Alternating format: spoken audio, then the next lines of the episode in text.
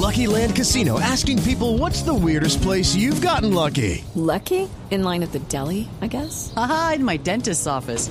More than once, actually. Do I have to say? Yes, you do. In the car before my kids' PTA meeting. Really? Yes. Excuse me, what's the weirdest place you've gotten lucky? I never win and tell. Well, there you have it. You can get lucky anywhere playing at LuckyLandSlots.com. Play for free right now. Are you feeling lucky? No purchase necessary. Void where prohibited by law. 18 plus. Terms and conditions apply. See website for details.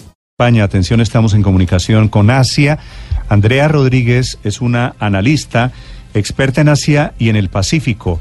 Colabora con el Orden Mundial en España, que es una agencia de análisis internacional. Andrea, buenos días.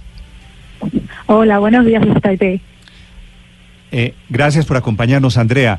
¿Cómo están analizando ustedes, los observadores, los expertos en el tema de Asia, el resultado de la cumbre entre Kim Jong-un, el líder de Corea del Norte, y el presidente Trump esta madrugada? En primer lugar, hay que tener en cuenta que esta cumbre ha sido en un momento en el cual se estaba retransmitiendo en vivo en Estados Unidos en, en prime time, es decir, la hora en la cual hay más gente viendo la televisión. Por lo tanto, el hecho de que se hayan dado ese apretón de manos ya era simbólico y ya era un beneficio, una victoria para ambos líderes. Que además eh, ha sido muy simbólico el hecho de que se acercaran al centro para encontrarse a la vez y que no hubiera nadie esperando a la otra persona, como dos personas del mismo nivel y que iban a negociar más o menos en, de la misma manera, sin ser uno menor que otro. Sí. Además de, de todo esto, sí que es verdad que han firmado una declaración que durante el día de ayer fue elaborada por expertos de ambos, de ambos lados, hubo conversaciones de niveles menores, pero es ciertamente ambigua. Ambos eh, están de acuerdo en la desnuclearización, pero mientras que eh, Kim Jong-un piensa que la desnuclearización debe ser de toda la península y por lo tanto que las tropas de Estados Unidos abandonen Corea del Sur, para Donald Trump esa desnuclearización tiene que hacerse eh, por medio de que Kim renuncie a todo su arsenal nuclear, algo que está por ver que vaya a hacerse. No nos han dado fechas, nos han dado números, ha sido algo más que nada simbólico. Ya veremos si se vuelven a reunir de nuevo, dónde y entonces qué se pacta. Andrea, eh, le pregunto desde Londres. En las semanas previas hemos visto cómo Kim Jong-un se reunió tanto con personeros de alto nivel de Rusia como con el presidente chino Xi Jinping. ¿Qué papel, qué rol están jugando ellos, estos dos personajes, en esta cumbre que se, que se llevó a cabo hoy?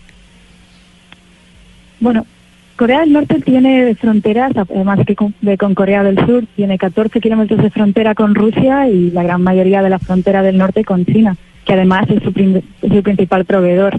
Entonces estaba claro que eran dos países que tienen unos intereses muy grandes en que esta cumbre salga bien y que haya estabilidad regional. Además de todo esto, Xi Jinping tiene el especial afán, el especial interés de que Corea del Norte siga existiendo como país. Por lo que, por lo tanto, estaba claro que se iban a reunir y que iban a intentar trazarlo de antemano. Es muy simbólico, además, el hecho de que Kim llegara a Singapur en un, en un avión de China, a bordo de un Air China.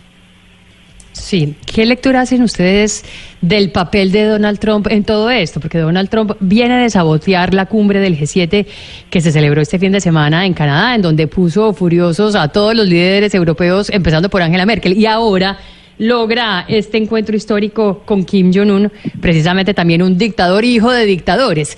¿A qué juega Donald Trump? Donald Trump, con esta nueva política exterior que ha, abrazado desde que subió al poder en enero, es cierto, del año pasado, 2017, que está intentando darse a conocer como un líder capaz de resolver conflictos. Esta nueva política de América primero le lleva a intentar solucionar la guerra de Corea, no la guerra de Corea, lo que lo, el, todo el, eh, el sistema de inestabilidad que se ha creado con el desarrollo militar de Corea del Norte y también eh, Oriente Medio con la cuestión Palestina-Israel.